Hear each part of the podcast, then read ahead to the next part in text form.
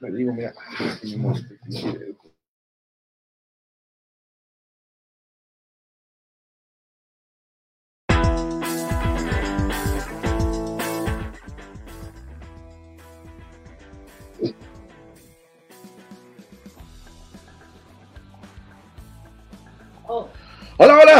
muy buenas tardes, auditorio de Radio Sol 106.3 de FM, un nuevo brillo en la radio, esto es FM Score en jueves 3 de noviembre. Mi nombre es Cristian Bernet y quiero darle la bienvenida a mi amigo y colega Manuel Izárraga. ¿Qué tal Cristiano? Aquí andamos un poco cabizbajos porque mis queridos Phillies de Filadelfia pues sufrieron una humillación tremenda, una humillación mundial histórica les lanzaron juegos sin hit ni carrera combinado en serie mundial. Esto no había pasado nunca, nunca a lo largo de más de 120, no sé cuántas series mundiales. Y le vino a pasar a mi equipo de toda la vida, los Phillies de Filadelfia. Hablaremos también de los Naranjeros que están en una serie empatada. Hoy se define quién gana la serie entre Charros y el equipo naranja. Hablaremos de Cimarrones que ayer tuvo semifinales, un entradón en el héroe, pero lamentablemente duelo de roscas ayer. ¿eh? Sí, por supuesto, les presentamos hoy el, Score News de este jueves 3 de noviembre, que ya adelantábamos la, el empate que tuvieron ayer los Cimarrones de Sonora ante el Celaya, un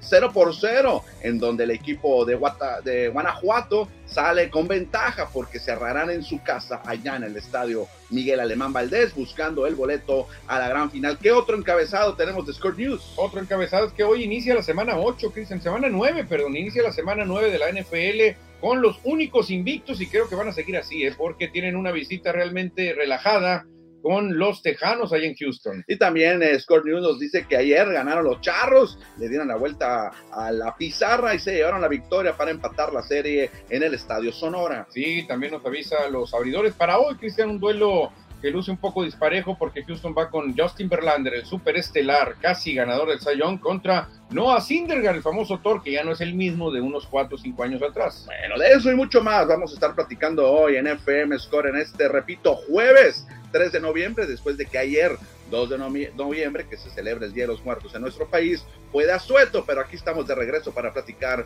con ustedes y para eso los invitamos a que se comuniquen con nosotros, manden su mensaje, su saludo, su comentario a través del Facebook, a través del WhatsApp en cabina, el más deportivo de la radio. Exactamente, ahí les va el WhatsApp más deportivo de la radio, 6621 503603, repetimos, 6621 503603, podemos debatir de ¿Se van a levantar los cimarrones ahí en Celaya? Sí o no. Necesitan ganar. Un empate los dejaría fuera.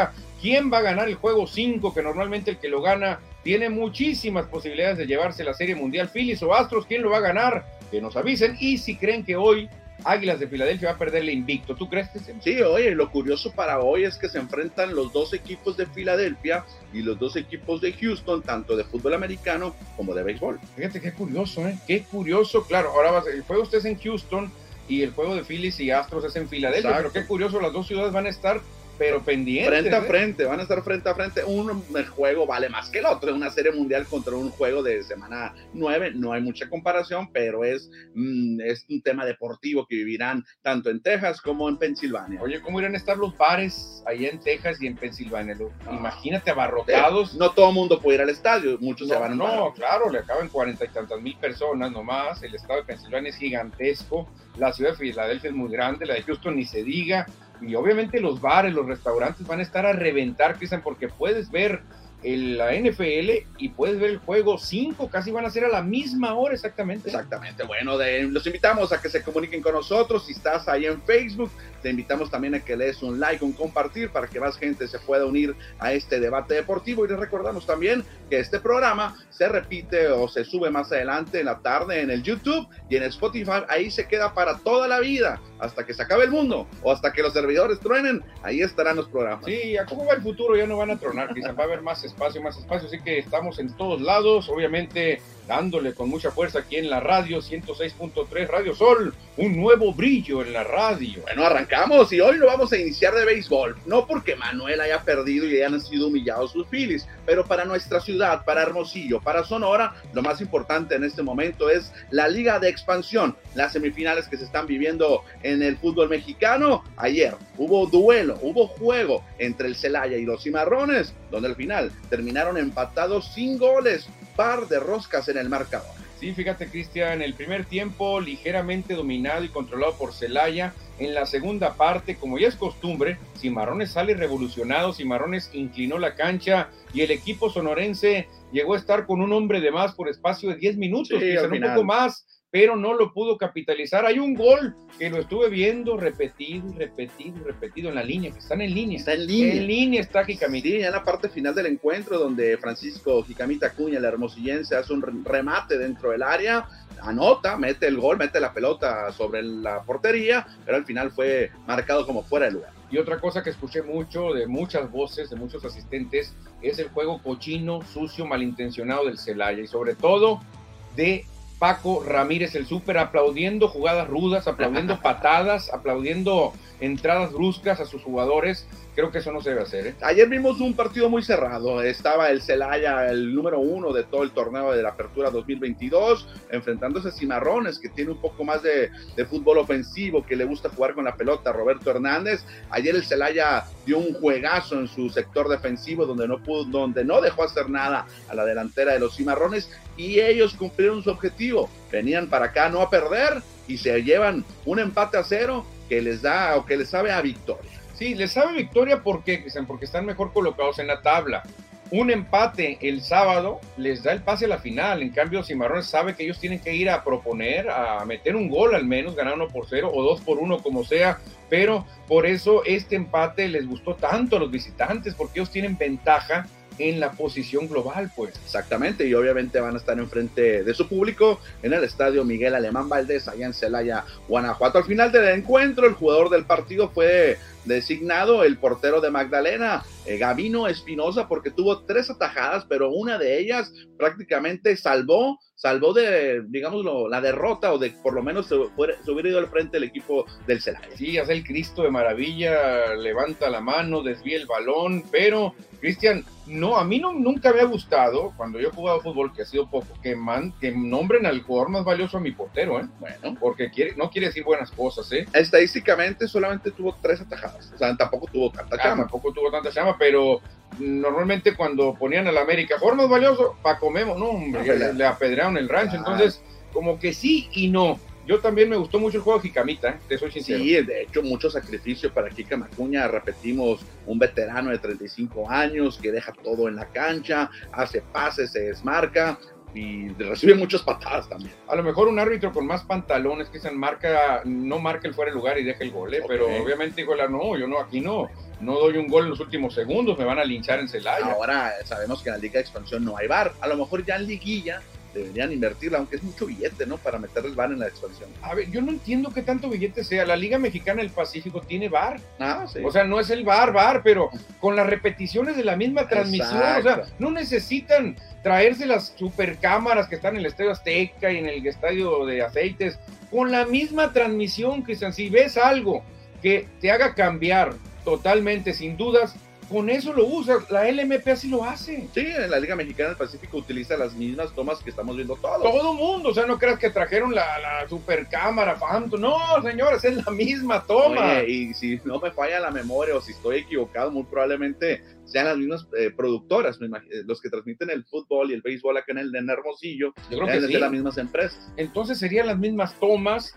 la Ahí misma calidad. los árbitros se hubieran dado cuenta de que Jicamita está en línea, porque al momento del toque, el balón va para otro delantero, no va para Jicama, entonces Jicama no interviene. Cuando el otro delantero se la baja de cabeza a hay un defensa que lo está habilitando. Fíjate que yo no tuve oportunidad de ver el, el- el fuera de lugar porque yo fue el momento que me bajo a- al terreno de juego y no tenía perspectiva de, de aérea como la tenías tú. No, yo la tuve perfecta, Cristian, y mucha gente también. Hubo no sé cuántos baños de cerveza, como seis baños de cerveza Porque conté. Fue una celebración. Porque todo el mundo explotó, ya se iba a acabar el juego y la gente que tenía cerveza la agarró y ¡pum! la tiró por los Qué cielos. desperdicio. Y al rato que dice el árbitro, levanta la mano, no, dije, se van a querer morir los que tiraron tanta cerveza. Bueno, 0 por 0 termina el encuentro entre los Cimarrones y el Celaya aquí en el estadio Héroe en Acosari. Este fue el décimo duelo, due- décimo partido que Super Ramírez, el único eh, director técnico sonorense que hay en el fútbol mexicano profesional, enfrenta a Cimarrones.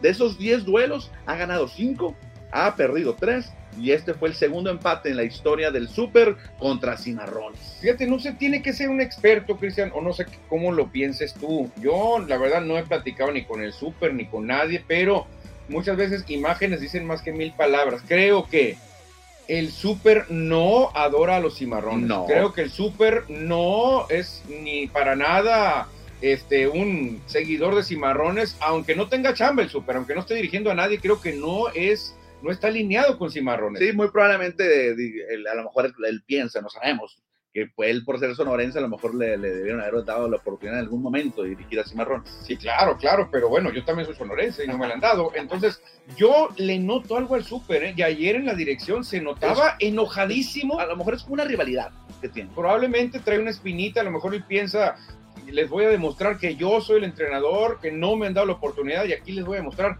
hay una jugada, Cristian, donde mandan a la lona al Mochis Peralta de una fea manera, un hachazo, le tira, cae sobre el brazo, se puede haber roto el codo.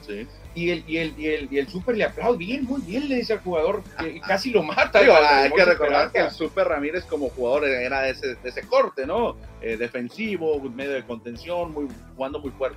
Sí, pero ya no se usa ese tipo de fútbol. Ahora esas entradas son de roja. Ah, y por ahí escuché a la gente que se quejó del juego tan brusco a muchas veces tan malintencionado, tan canchero, tan colmilludo de querer ganar tiempo como era el lugar del Celaya. ¿eh? Hubo muy malos comentarios. Bueno, terminó el duelo, repito, 0 por 0 entre Cimarrones y Celaya aquí en Hermosillo. Y ahorita les comentamos cuándo van a jugar el partido de vuelta. Pero no fue el único encuentro de la Liga de Expansión porque en Guadalajara también hubo otro duelo de semifinales. Exactamente, ya me emocioné porque gol de Vallejo. Ah, ya vamos ganando 1 0. No, Vallejo está con Leones Negros que rescataron el empate, Cristian se fue adelante el Atlante y era un resultado malísimo para Leones. Rescatan el empate y es malo, pero ya no tan malo el resultado. Sí, eh, se fue al frente del Atlante con gol de Jonathan Martínez al minuto 28. Ya en la segunda parte, Miguel Vallejo le da el empate a los Leones Negros de la Universidad de Guadalajara al minuto 63 y con esto van a ir a la Ciudad de México, a la ciudad de los deportes, también a buscar la victoria sí o sí. Sí, Leones Negros y Cimarrones necesitan la victoria, ¿eh? necesitan la victoria el equipo de Celaya y el equipo del Atlante, que fueron uno y dos, con un empate se meten a la final. Sí, a ellos no les interesa ganar. Bueno, obviamente sí les interesa, pero ellos se conforman con un empate y con eso les da el boleto. ¿Sabes que yo cambiaría la regla? Por esta, mira, ahí te va. Yo cambiaría la regla. Si tú terminas en la ida 0-0 y en la vuelta 0-0, ahí sí sería el único criterio donde el empate no funcionaría. Si no hubiera goles. Si no hubiera goles. Por ejemplo, en el de Atlante Leones ya hay goles, ahí sí, hay, hagan lo que quieran. Pero en un cimarrón es Celaya si en la vuelta queda 0-0, yo diría, señores, no podemos dar el avance a un equipo que, terminó 0-0, que no anotó. Eso es lo que yo marcaría. de perdida que anoten. Que Hay que mandarle una carta a John de Luis. Porque con esto sigues fomentando el fútbol defensivo, mediocre. claro, claro. Oye, curioso que en este duelo Miguel Vallejo y Jonathan Martínez, los autores de los goles, dos, los dos, son ex cimarrones. Sí, fíjate, yo no me acordaba de Jonathan Martínez, ya lo vimos que sí militó con cimarrones y Vallejo, pues uno de los cinco jugadores históricos del club. Perfecto, esto es la Liga de Expansión. El sábado van a tener su encuentro de vuelta, ahorita les vamos a comentar, pero antes, hoy, hoy habrá un juego final de Liga Premier, es decir, la tercera división del fútbol mexicano. Abajo de la Liga de Expansión está la Liga Premier, donde los cimarrones de Sonora estarán enfrentándose al Pachuca en el partido de ida. Esto es de final de filiales Serie A. Sí, fíjate. es campeonato. Las mejores canteras de México, por ahí están diciendo, las mejores canteras de México que están produciendo los mejores jugadores jóvenes se van a enfrentar por algo, porque lo están haciendo muy bien, Cristian. Lamentablemente el juego de ida es acá y la vuelta se va a definir en Pachuca, es el problema. 6 de la tarde, hay un costo de 20 pesos para entrar, o sea, está muy accesible para que puedan apoyar al equipo de Sonora que está jugando su cuarta final, bueno, toda la organización de Cimarrones está jugando su cuarta final en los últimos dos años, Llevan dos de tercera división, una de Liga de, Expansión y esta de, Liga Premier. No, qué chulada, qué chulada. Se están haciendo bien las cosas, Cristian. Esto nos hace soñar cuando ya llegue el ascenso en uno o dos años más.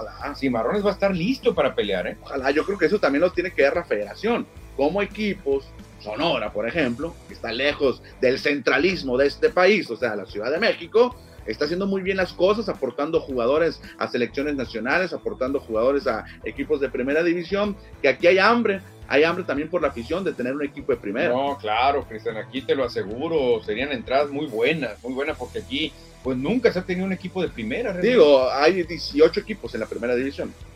Faltarían dos a mi juicio. Digo, a lo mejor en otros países de mejor nivel de fútbol, Argentina, Inglaterra, hay 22 equipos. Sí, claro. O 20 equipos. ¿Por qué no hacer una liga más grande? Así todo todo mundo come, todo el mundo eh, se reparte en el pastel en más eh, plazas de, las, de, México. Sí, sí, sí. Muchas ligas pues evitan meter tantos equipos para no viajar tanto. O también baja el nivel. Bajar el nivel. Por ejemplo, la Mexicana y el Pacífico ha sido una liga muy exitosa con poquitos equipos. Sí, de ocho, ahora ya diez. Y de una sola región, ahora ya se abrieron un poco, ya al viajar a, a Guadalajara, viajar a Monterrey, pero antes era todo aquí cerradito. Nomás el Pacífico, nomás el Sinaloa, Sonora y la Baja. Y, en una liga exitosísima, con entradas maravillosas, con equipos de gran tradición, y así se hacían muy fuertes. Pero yo creo que a la liga de expansión este, le tienen que dar dos, yo creo, dos, doce lugares en la Liga MX. ¿eh? Que a lo mejor esos dos lugares lo podría ganar dos de los cuatro equipos que están ahorita en las semifinales, que han sido los más constantes en los últimos años. Que lo más lógico sería los dos que llegaron a la final, ¿no? Claro. O los dos campeones. O los dos campeones. Campeón de, de, de, de, la apertura y campeón del clausura. Ándale también, ahí sería. Y así vámonos directitos. Sería muy bueno. A mí 20 equipos no se me hace tanto. A mí también me gustaría que bajaran más, o sea, que también bajaran dos para que hubiera más competencia. Si se quedan con 18, ¿no? Claro, es que si no hay descenso, pues no, no viene esa adrenalina, Cristian, que siempre se ha tenido. En ligas en Europa hasta tres equipos descienden. Y lo que no sabe mucha gente es que es muy emocionante pelear por el título, pero también es muy emocionante pelear por no descender. es, una, es una magia, en una fiesta. en la Liga Premier celebran los equipos que terminan en el lugar número 17, porque el 18, el 19 y el 20 se van para Sí, la verdad que ojalá, ojalá y se copie, porque hay que copiar lo bueno. Ah, hay que copiar lo bueno. Pero aquí, Manuel, el dinero cuenta más que todo. en México y para la Federación Mexicana de Fútbol el dinero es primero. Sí, muchos equipos como el Atlas y otros que no, señores, ¿cómo nos vamos a ir a la expansión? No, no, no, cuídenos. Nosotros, oye, hay que hacer algo, hay que abolir, hay que abolir el ascenso, que no haya ascenso y nosotros todos felices. ¿eh? Bueno, terminamos la información de la Liga de Expansión del Fútbol porque Cimarrones estará visitando el Celaya ya en el Estadio Miguel Alemán Valdés el sábado. ¿A qué hora, Manuel? El sábado estarán a las 5 ah, de la tarde a las, a las 4 de la tarde, perdón, a las 4 de la tarde será el juego. Aquí decía 5, pero es cierto, es una hora menos allá en Celaya. Así que, señores, agárrense porque se viene, obviamente, el juego más importante de este torneo. Y más tarde, dos horas después, en cuando termine el duelo entre Celaya y Cimarrones, a las 6, allá en la Ciudad de México, el Atlante, recibiendo a los Leones Negros.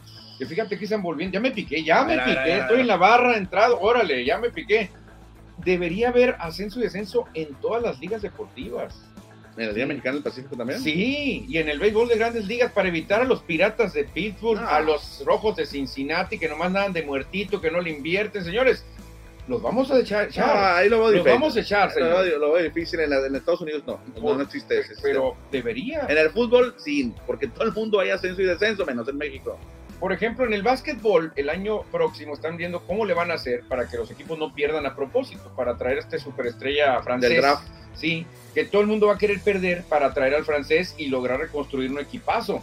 Pero eh, el, comisionado está aquí no sabe qué hacer. No, bueno, acuérdate que también por eso en la NBA hicieron el famoso la lotería porque si, tú terminas en último lugar en un año, al día siguiente, al año siguiente no tienes asegurado el pick 1. Hay una rifa. Entre hay una rifa de te tocas diferentes porcentajes para hacer el 1. Aún así te tocan más pelotitas, sí tienes más opciones, pero no es, no es seguro, pues no es automático como lo era antes.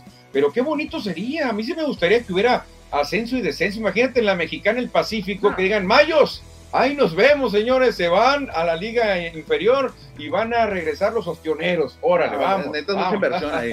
Si en el fútbol, Manuel, no, no se puede. Imagínate el béisbol. Pero qué bonito sería. Ah, qué bonito sería. Mira, en Inglaterra pasa, en España pasa, en Alemania pasa, en, en los países más modernos del mundo pasa.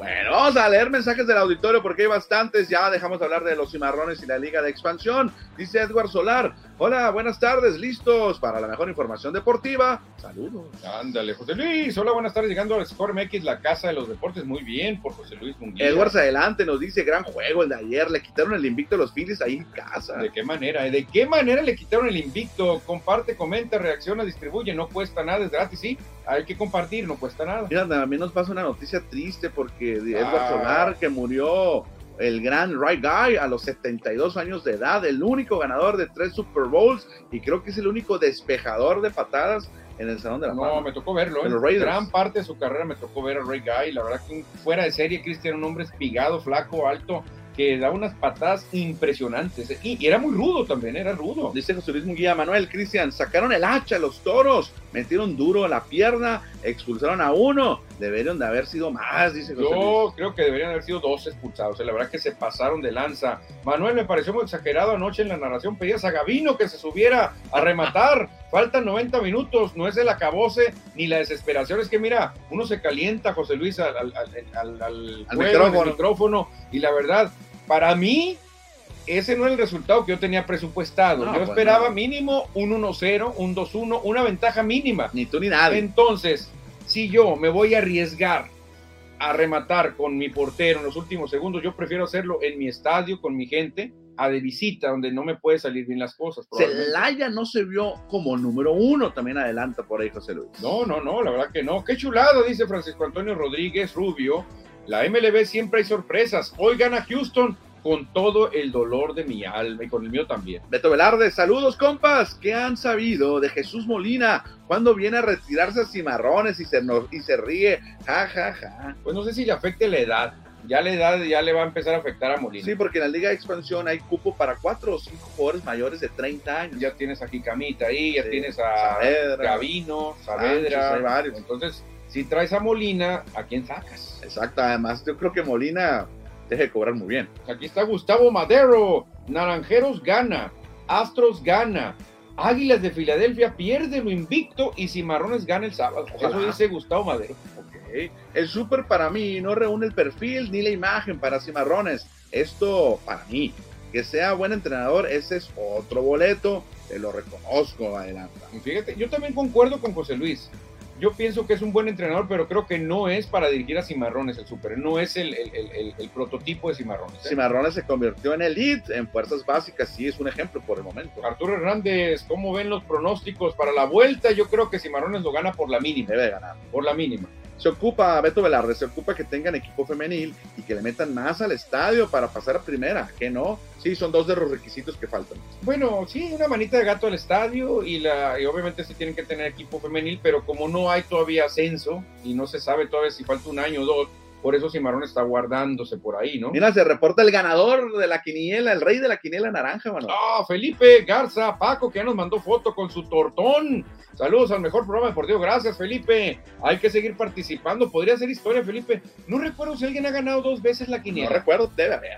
Ya a lo mejor sí, pero Felipe luego lo dijo, ¿puedo volver a participar? Claro. Si, si te da la suerte, puedes ganar todas, las quinielas. Todas las, todas las series. Puedes ir gracias. Oye, estuve viendo ahí, me agregó como amigo en Facebook Felipe Garza y chequé su perfil es, creo que es papá de un prospecto de naranjeros, un beisbolista. Hay que ver a un pitcher de Cristian Garza. no, pero No, no, está con el equipo, es joven. Ah, creo que está en la Liga Invernal Mexicana. Es que Felipe es muy joven, o sea, su, junior ha de tener que 16 años entonces. Sí, debe ser. Por ahí. Dice José Luis, yo propongo subir uno directo y que baje uno el penúltimo y el subcampeón jugaron una promoción y el ganador sube y el otro baja, también puede ser. Puede ser, la idea es que alguien sube y que alguien baja para poder la cosa, poner la cosa más competitiva. Cristian Velázquez, saludos y hablando de fútbol mexicano, ¿por qué se empieza con clausura y después la apertura del mismo año? Disculpen mi ignorancia. Eh, tiene su lógica, Cristian, te la explico rápidamente.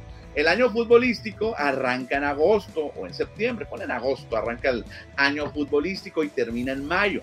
Entonces, ahora estamos en la apertura porque es el inicio del año futbolístico y el siguiente eh, semestre es el clausura que se cierra el año futbolístico, por eso se denomina así. Haz de cuenta que es como el curso de, escolar, el, año escolar. que empieza por ahí en agosto. Es ahí así es, Cristian, por eso se le denomina de esa forma. Y Ramón Sánchez nos dice una calavera, Cristian, a ver, a ver, a ver. Día de Muertos. Ahí les va, famoso binomio lúdico, ahí nos viene sobre sus huesos anda la placa calaca para callar sus osadas y expertas voces y ronda sus alrededores, pero se estrella ante dos grandes señores. Oye, hay que hacer una, hay que hacer una lámina de eso, Manuel. Qué bien está, ¿eh? Hay que subir la calaca de Ramón Sánchez, gracias. dice, a Phyllis les devolvieron eh, la acción pasiva por activa, con gran salida de calidad del lanzador Javier y blanqueada combinada sin hit. Pero hoy el equipo de casa toma la delantera Creo que Cimarrones obtuvo muy buen empate y de visita gana.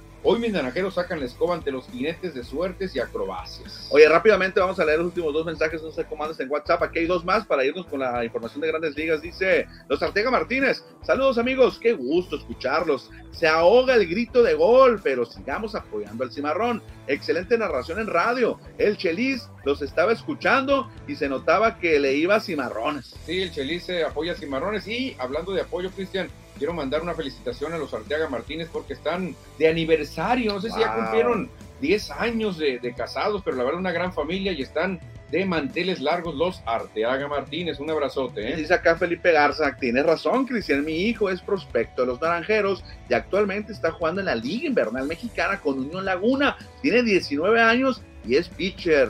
Felipe, ah, entonces eh, comprométete cuando sea un liga mayorista danos una entrevista, hombre, no, porque luego es muy difícil agarrarlos. Ahorita habla con tu hijo, dile, mira, tengo unos amigos allá en Hermosillo, pues comprométete, comprométete para darnos una entrevista. Sí, porque luego le pedimos entrevista al gerente de la selección mexicana de béisbol y no nos las da. Y ya veo que se las da a nuestros amigos de Sinaloa, así es que ni modo. No, pues ni modo, así son las cosas. Marco Mondaca, ya para cerrar los saludos, Cristian, buenas tardes, nos dice, entrando al mundo deportivo, lástima que no se cuajó ningún gol de Cimarrones, que estuvieron todo el segundo tiempo encima de la portería el Celaya tiró muchos centros y marrones, pero no llegaban a su destino, no pasaban el área grande. Bueno, ah. dejamos los mensajes, ahorita leemos porque ya se nos viene el tiempo encima, ya vamos a la mitad del, del, del programa, del partido, y es tiempo de platicar del béisbol, de las grandes ligas y por supuesto de la Serie Mundial, de World Series, porque ahora la Serie Mundial se reduce al que gane dos de tres partidos. La serie es más cortita. La serie es más cortita, Cristian, y ahora la ventaja la tiene Houston, porque de esos tres juegos, dos hipotéticamente se estarían llevando a cabo en Houston. ciudad espacial. Entonces Filadelfia tiene que luchar contra la corriente aparte.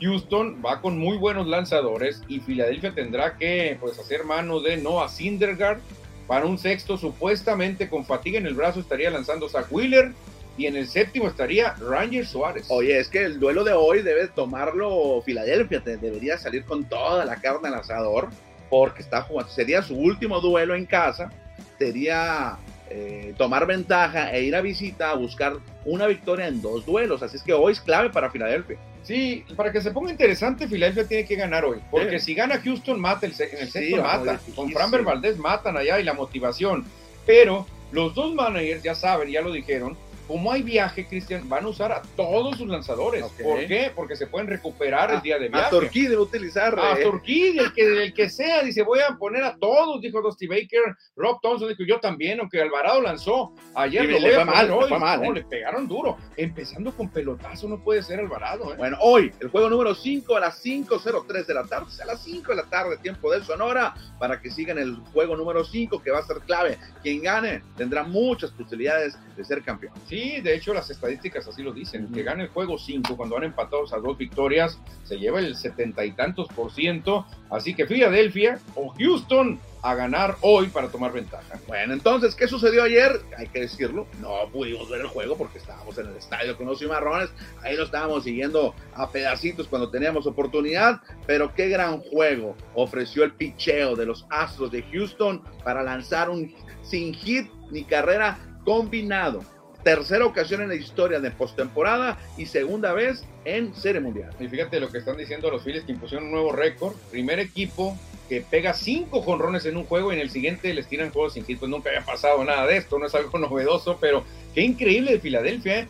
Truenan con cinco jonrones y al otro día vienen y no batean nada, Cristian, nada sí batearon. Ayer lució grande Cristian Javier, el dominicano, que lanzó seis entradas, repetimos sin hit ni carrera, ponchó a nueve y regaló solamente dos pasaportes. Fíjate, Houston es una chulada en lo que es este conseguir jugadores, Cristian, de las granjas, reclutar buenos peloteros a Cristian Javier le pagan una baba. Oye, fíjate, no pueden no encontré, se me pasó y no encontré ahí lo que les costó cuatro pitchers que están ahorita en la Serie Mundial. El más caro fue José Urquidi que les costó 100 mil dólares. Y no es nada, realmente no es nada, no es nada. Realmente Houston ha hecho muy bien eso de reclutar jugadores. ¿eh? Yo creo que es de los mejores equipos que hace. Se les fue Correa y rápidamente Jeremy, Jeremy Payne lo hizo de maravilla, Cristian. Se les fue Springer, llega Tucker. No, no, la verdad que este equipo algo tiene la dirigencia que lo ha hecho muy bien y poco a poco está haciendo que todo el mundo se olvide la trampa. Y poco a poco creo que Houston está diciendo, ya señores,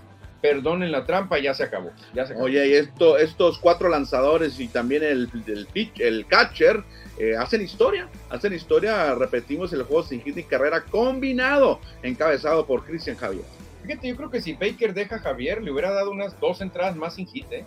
porque se vio muy fuerte Cristian Javier realmente no le daban sólido, era muy complicado que le descifraran los lanzamientos, pero Dusty Baker está pensando él en la Serie Mundial, no en un logro individual para Cristian Javier, obviamente que no. Fueron seis entradas que lanzó Cristian Javier, posteriormente llega Brian Abreu que tira una entrada, tres ponches, Rafael Montero, ya un veterano que también lanza una entrada para un ponche y cierra el encuentro, que no es salvamento, Brian Presley, el único no latino, en este caso único estadounidense en estar en esta joyita de pitch. Sí, hombre, lástima por mis queridos Phillies, que en esta misma temporada ya les tiraron otro juego sin hit combinado los Mets, ¿eh? Los Mets lanzaron otro juego sin hit combinado. Oye, y los Astros tienen dos sin hits combinados este año. Sí, sí, la verdad que. O, no, o no. Yo creo que sí, creo que sí. Sí, ¿verdad? Creo que sí. Cristian Javier también creo que fue. Creo que estuvo involucrado Javier también en el otro. Que fue contra Nueva York, contra los Yankees. Los Yankees sí, contra los Yankees de Nueva York. Sí, juego sin hit combinado y a los Phillies ya les habían tirado los Mets, otro juego sin hit combinado. En fin,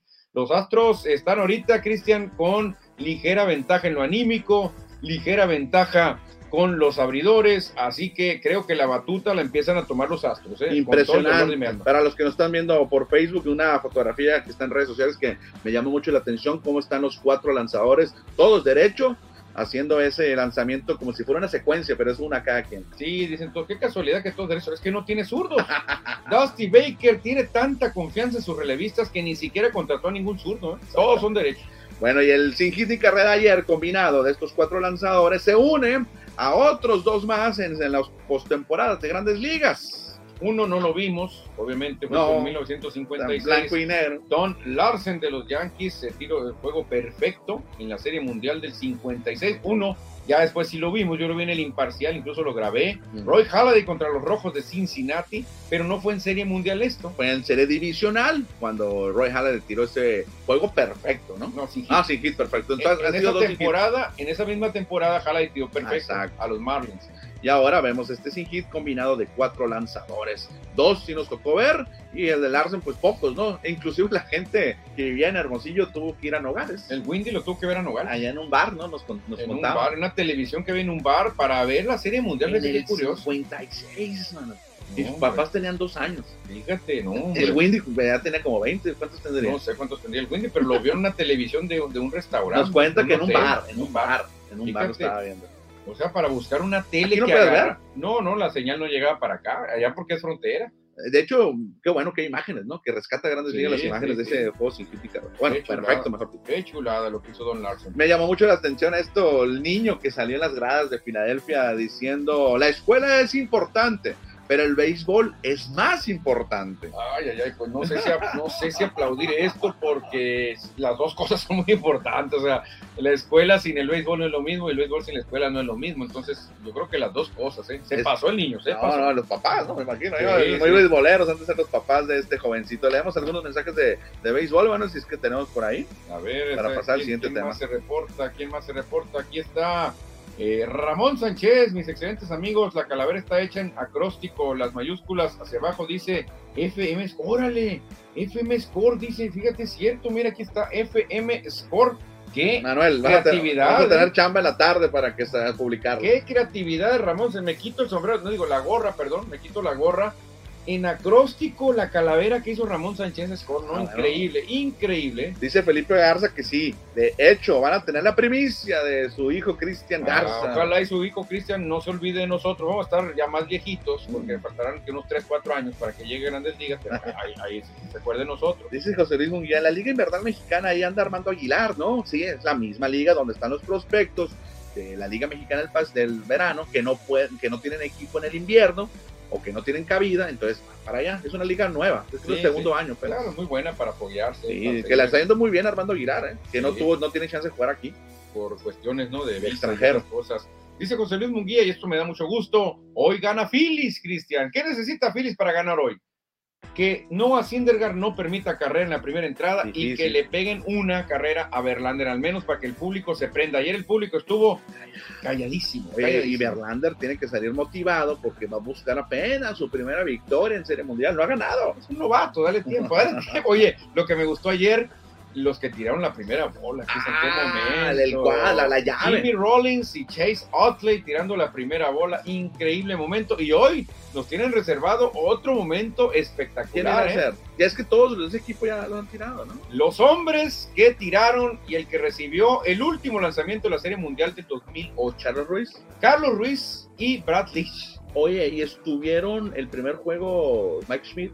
Estuvo, ¿Y Carton? es- estuvieron puros estrellas, pero de Filadelfia. Ah, ok. De y Schmidt, ¿no? Schmidt, en Carton no, estuvo Schmidt, estuvo el Dr. J del básquetbol. Ah, ok. Estuvo Cole Hamels, que a lo mejor El es zurdo. el zurdo, y estuvo otro que no recuerdo. Y de, de, de, de la NFL, nadie.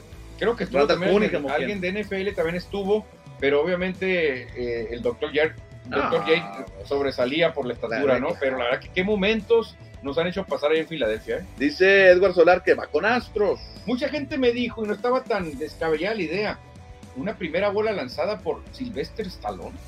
Puede ser. Uno de los sitios, los sitios más visitados que tiene Filadelfia es la estatua de Rocky y las escalinatas del Museo del Arte en Filadelfia. Dice José Luis Munguía, Sultanes anda en todas las ligas, Liga Mexicana de Béisbol, del Pacífico y la Invernal. Aguas, estarán filosos sus jugadores todo el año jugando béisbol. Oye, le mete lana a los Sultanes, es cierto, Sí. tiene equipo en todas. Es una industria sultana, es muy Ah. fuerte, la verdad. Y eso que allá el número uno es el fútbol. pero, ya, pero en un tiempo fueron ellos. Ah, ¿eh? sí.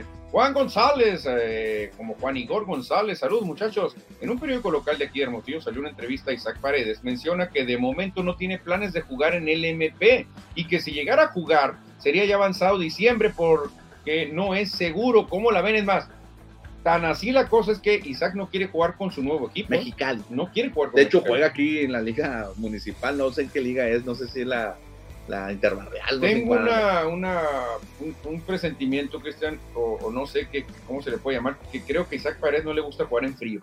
Ok. Y Mexicali es una congeladora, ¿eh? No, oye, no, quiere jugar con Hermosillo. Él ahorita juega en Tampa, está a gusto, está Mm. feliz. En Hermosillo el clima aquí es tranquilo, el frío no nos hace, entonces él creo quiere que, jugar acá. creo que ahí que Francisco Gámez y toda la directiva deportiva de Naranjeros va a tener que mover piezas, a lo mejor sacrificar jugadores y hacer un cambio con Mexicali. Y agárrate cuando vaya de visita a Hermosillo Mexicali, Uh. porque le va a llover, No, a claro. Paredes le va a llover, pero duro. Cuando alguien le hace el feo a un equipo, Claro. se sabe y luego le tunden, ¿eh? Le van a Sí, tundir. yo creo que va a tener que, que hacer eso Naranjeros, ¿eh?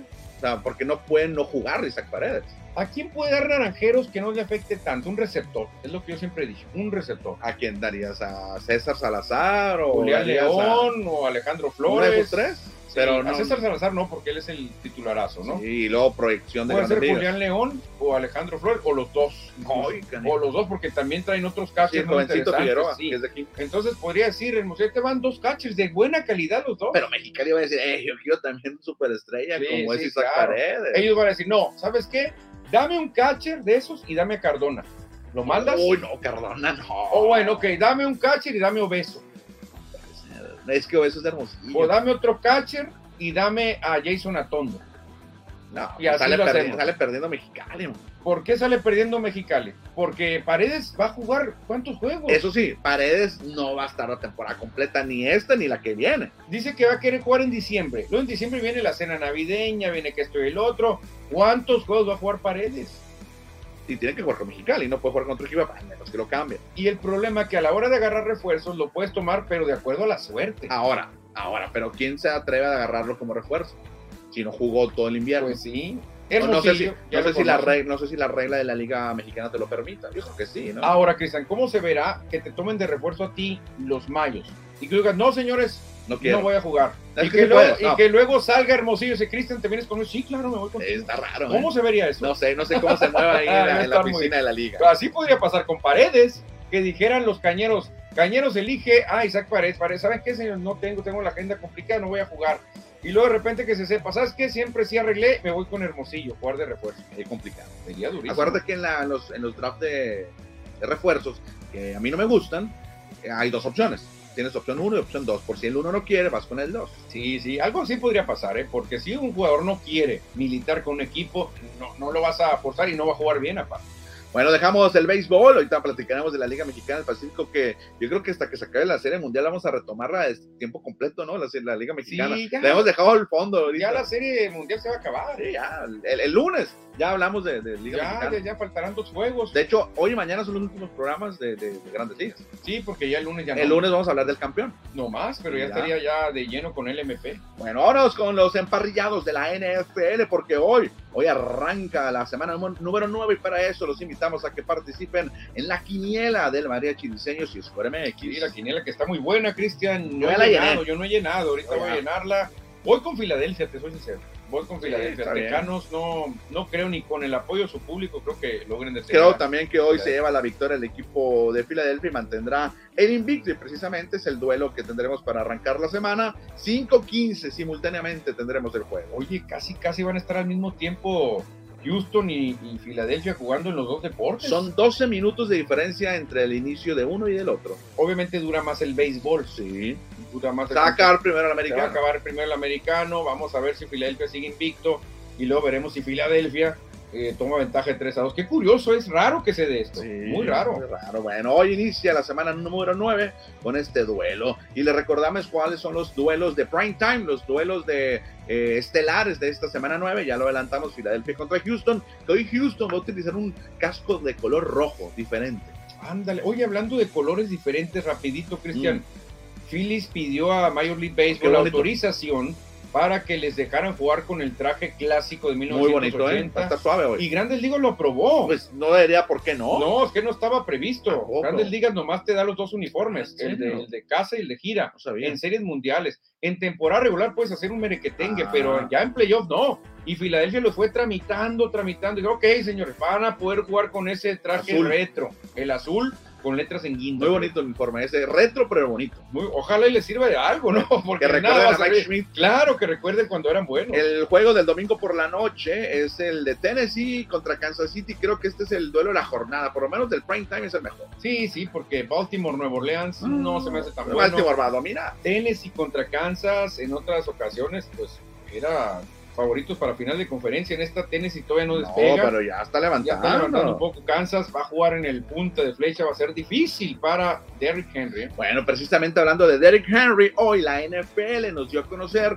los jugadores del mes del mes de octubre y Henry fue el mejor el jugador ofensivo en la conferencia americana. Bueno, por general, ¿no? Y en la nacional, Cristian, sorpresa, Gino Smith. Gino Smith, que todo el mundo decía, no, le va a quedar grande el uniforme de Russell Wilson, no va a servir. Véanlo, fue el jugador del mes con 10 pases de anotación. Y Brady, y Rodgers, no sé, y Prescott. Desaparecieron. están, está Gino, Gino Smith. Gino Smith, que, mucha gente no lo conoce. el defensivo fue el de los Jets en la conferencia americana, Quinn Williams, este linero defensivo que tuvo cuatro capturas y media.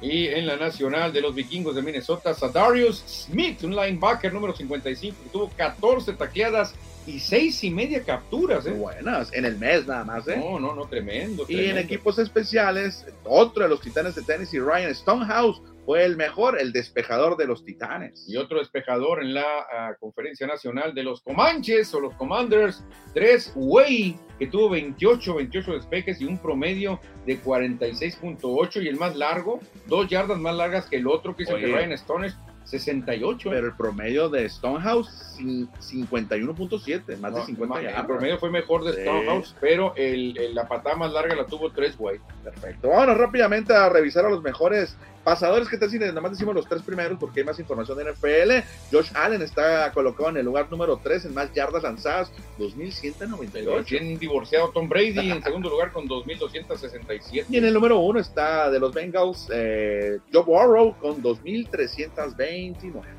no camina tanto Cincinnati, pero él anda bien. Que y en los receptores, ¿cómo andamos? Justin Jefferson de Minnesota es el número 3 con 750. Segundo lugar, Stephon Diggs de los Bills con 764. Y en primer lugar está la chita, Tyron Hill, que casi llega a 1000, tiene 961. Me sigue sorprendiendo, Cristian. Dos receptores de un mismo equipo, eso no lo ves muy seguido. Sí, ¿eh? porque en el cuarto lugar está Jaden Waddle. De los delfines de, los delfines. delfines Miami, perdón. Dos delfines dentro de los mejores cinco no se ve muy seguido. ¿eh? Perfecto. Oye, por poco tiempo que tenemos, ¿qué tal si nomás vemos los líderes o el uno y dos de cada con división, ¿no?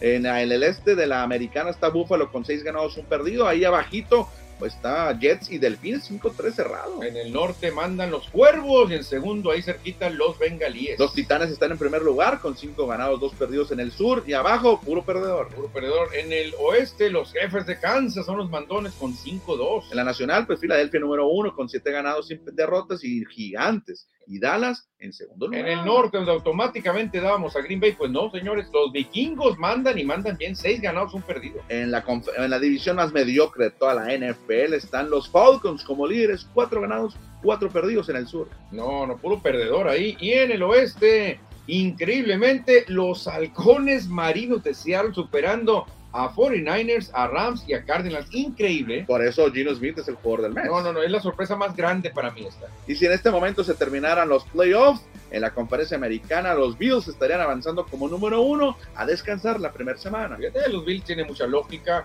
Y en la conferencia nacional los mandones obviamente son los invictos. Águilas de Filadelfia descansando la primera semana. Tendríamos el duelo Titanes contra Cargadores. Otro buen duelo en la americana, Delfines contra Jefes. Y Jets de Nueva York contra Ravens de Baltimore. Se van a caer los Jets, se van a caer los Jets. En la nacional sería 49ers vikingos. Estarían los gigantes contra los Seahawks. Y los vaqueros contra los halcones negros de Atlanta. Qué raro, ahí no están mis carneros. No están los Rams, fuera. no están los Packers, no, no están los Buccaneers. ¿Dónde están los grandes favoritos? No están.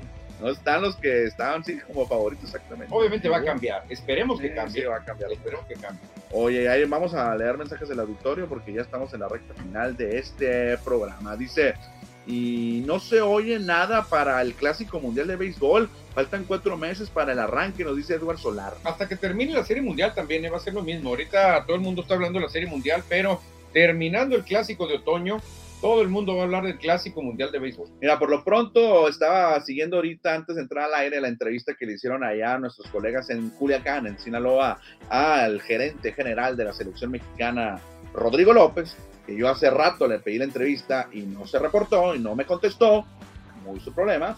Yo le quise hacer las preguntas primero y nunca quiso y no lo va a hacer. Y ya dijo que ya decidieron quién es el manager. ¿Quién es el manager? No, no, pero no lo puede decir. Lo van a decir a mediados o finales de noviembre. Es como un pueblo que está entre, antes de llegar a Magdalena, a Santana, digo, y, y antes, entre medio de Carbó y ¿Benjamín Magdalena. Hill? Benjamín. ¿Tú crees? Debe ser él. adelanta ahí en esa entrevista que le hacen nuestros, bueno, sus colegas allá de Sinaloa, que habló con los Urias y parece que están interesados los dos hermanos, con tanto Ramón como Luis, qué bueno que estén en el equipo. Ya no terminé de ver la entrevista, a ver qué demás decían. Sí, yo creo que sí. Bueno, yo no, no estoy seguro, ¿no? Pero creo que el que va a ganar es Benjamín. Bueno, es que también como están en actividad, pues no puede decirlo, ¿no? Si, si es Benjamín Gil o Juan Gabriel Castro, pues tienen a sus equipos ahorita en Liga Mexicana. Ahora, por lógica, ¿con qué equipo relacionas tú a Rodrigo López de la LMP? Pues con Culiacán le retiraron el número ya. ¿Y con qué equipo es muy fuerte Benjamín Gil? Con Culiacán, o sea, hay alianza. En la entrevista alianzas. estaba haciendo en ya en Culiacán. Sinaloa, y aparte Benjamín, si yo, ¿quieres que vaya yo y Meneses? Oye, Yo lo hago. entonces si hubiera, si fuera Juan Gabriel Castro, a nosotros nos hubiera dado la entrevista. Claro, Juan Gabriel. Juan Gabriel hubiera jalado con nosotros, claro, claro. hubiera- y el más, sí, claro, aquí sería todo. claro. ya, ya lo dirá eh, Rodrigo López próximamente y, y se le respeta que no lo digan. Obviamente sabemos que hay reglas que no puedes adelantar, pero pues pronto lo sabremos. Sí, pronto, pronto. No, pero- yo me hubiera gustado preguntarle, pero pues ahí estaba a modo la entrevista. ¿Por qué buscan, o que nos dieran la razón? El público quiere saber por qué mandan llamar a jugadores mexico-estadounidenses como Ryan John Telles, y etcétera, etcétera, etcétera. No, no, no, la verdad que sí, no, no, no, no sienten la camiseta. Ya ves, por ejemplo, Alfonso Rivas, estábamos No, compartiendo la entrevista que le hicieron durante la temporada, habla perfectamente el español, yo soy 100% mexicano, nací en San Diego, pero si lo escuchas hablar, No, es norteño. no, claro, habla mejor que muchos de aquí de Sonora. fácil, es fácil. Bueno, ¿tienes algo más ahí? Vean? Eh, no, nomás lo de Edward Solar, lo del Clásico Mundial, que, que no se oye ahorita, pero pasando la Serie Mundial, de seguro, Nacho Núñez. A eh, ver. dice, buenas tardes, Paredes va para Mexicali, dice. Claro, sí, porque pertenece a los, a los, a los águilas, pero no quiere jugar, ¿no? Sí, sí, pero a veces cuando tú empiezas a forzar las cosas no salen, ¿eh? O a lo mejor dice, ya va en camino a Mexicali, es lo que quiere decir. No, no creo, no creo, es muy temprano todavía. Paredes, si juega, va a jugar hasta en diciembre. Va a tomarse un mesecito de Sí, descanso. claro. Pero ya tiene un mes, Yo jugué mucho, toda la temporada jugué. ya así. terminó, ya tiene un mes, ¿no? Que terminó Tampa Bay. todavía falta, terminaron como el 4 o 5 de octubre. Sí, los Ah, eliminaron bueno. la primera ronda. Pues estamos Sí. a 3 de noviembre, Manuel. Sí, no, ya va a cumplir un mes, es cierto, Sí. unos 26 días. Pero está jugando aquí en las ligas locales. Ya, no es lo mismo, mismo. No, es lo mismo. Bueno, continuamos. Ah, mira, dice. Ah, no, es lo mismo. ya, lo había leído. Vámonos, pues. Liga Mexicana del Pacífico. Vamos a dar el resumen de lo que sucedió ayer en los eh, segundos frentes de estas series que se están viviendo. Acá en Hermosillo, ay, me salté. Acá en Hermosillo, los charros de Jalisco con un Cristian Villanueva mostrando poder. Le dieron la vuelta al marcador. Iban ganando los naranjeros 3 por 0, pero respondieron los charros con el poder de Villanueva. Fíjate que es en Villanueva y los charros que tienen que levantar, que se no puede ser que estén en el sótano, ya emparejaron la serie y hoy se define todo, ¿eh? Sí, hoy se define en el tercero de la serie, hoy jueves, Charros venció 5-4 a los naranjeros.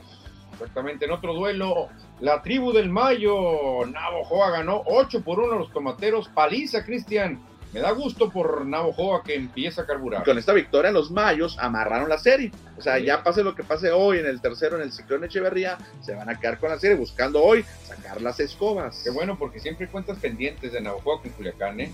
Muchas cuentas pendientes. En otro frente, los venados de Mazatlán también se impusieron 5 por 2, le repitieron la dosis a los Yaquis Obregón y hoy también buscarán la barrida los venados allá en esa fortaleza, como si fuera una especie así de película de piratas. Es una fortaleza el, Teodoro Mariscal, Manuel. Nadie le puede ganar ahí. No, la verdad que así pueden ganar campeonatos. Tienen solamente dos derrotas. Tienen nueve ganados, dos perdidos creo que llevan este año. No, que es un paraíso para lanzadores. Toda la historia. Si tú tienes un buen staff de lanzadores, casi nadie te va a ganar. Acuérdate, Pancho Campos. Walter, Walter Silva. Walter Silva. Pablo, Ortega, Elmer de Sens en un tiempo. hace rato. imagínate. Bueno, los ganaron los venados y hoy buscarán la barrida. No, no, no, muy bien. Los cañeros también por paliza desplumaron a los caballeros águilas de Mexicali 10 a 2. Explotaron los bats verdes ahí. Brooks Maxwell, el receptor alemán, conectó cuadrangular el primero de la temporada. Y por último, en un duelo de picheo, Cristian Castillo guió a los sultanes de Monterrey en la victoria 2 por 1 sobre algodoneros de Guasave allá en el Francisco Carranza Limón, que ahora tiene otro nombre. En el duelo de los nuevos, Cristian, de los recién llegados sultanes, 2 por 1, buen duelo. Y hoy, Cristiano, se decide todo por acá en Hermosillo, juego 3 a las 7.30. Sí, 7.30, los Yaquis visitan Mazatlán a las 8 de la noche. También los tomateros van a por el de la honra, Cristian, en Navojoa a las 7:30. Esos son los tres duelos que tienen los equipos sonorenses en esta jornada de jueves para concluir las series. Y con esto también está concluyendo el programa de FM Score en este jueves 3 de noviembre. Eh, les comentamos por ahí que hay NBA. Hoy solamente hay dos partidos, hubo muchos juegos ayer. Ganaron los Lakers. Ganaron los, ah, qué bueno que ganaron los Lakers. Como diría Lasky y Naram Italia, ¿a quién le importa la NBA? Realmente todavía no sabe la NBA, que ahorita está la grandes ligas y está la NFL. Ya están definidos los 16 equipos que van a estar en la Champions. Ah, eso sí cuenta. sí, pero van a descansar mucho, hasta febrero se va a llevar acá. No, ahorita es puro serie mundial, ahorita está todo el mundo con la serie mundial. Bueno, nos despedimos, agradecemos a Don Benjamino Ceguera en los controles. Mañana viernes regresamos con más aquí en FM Score a través de Radio Sol. Buenas tardes, señores. Adiós.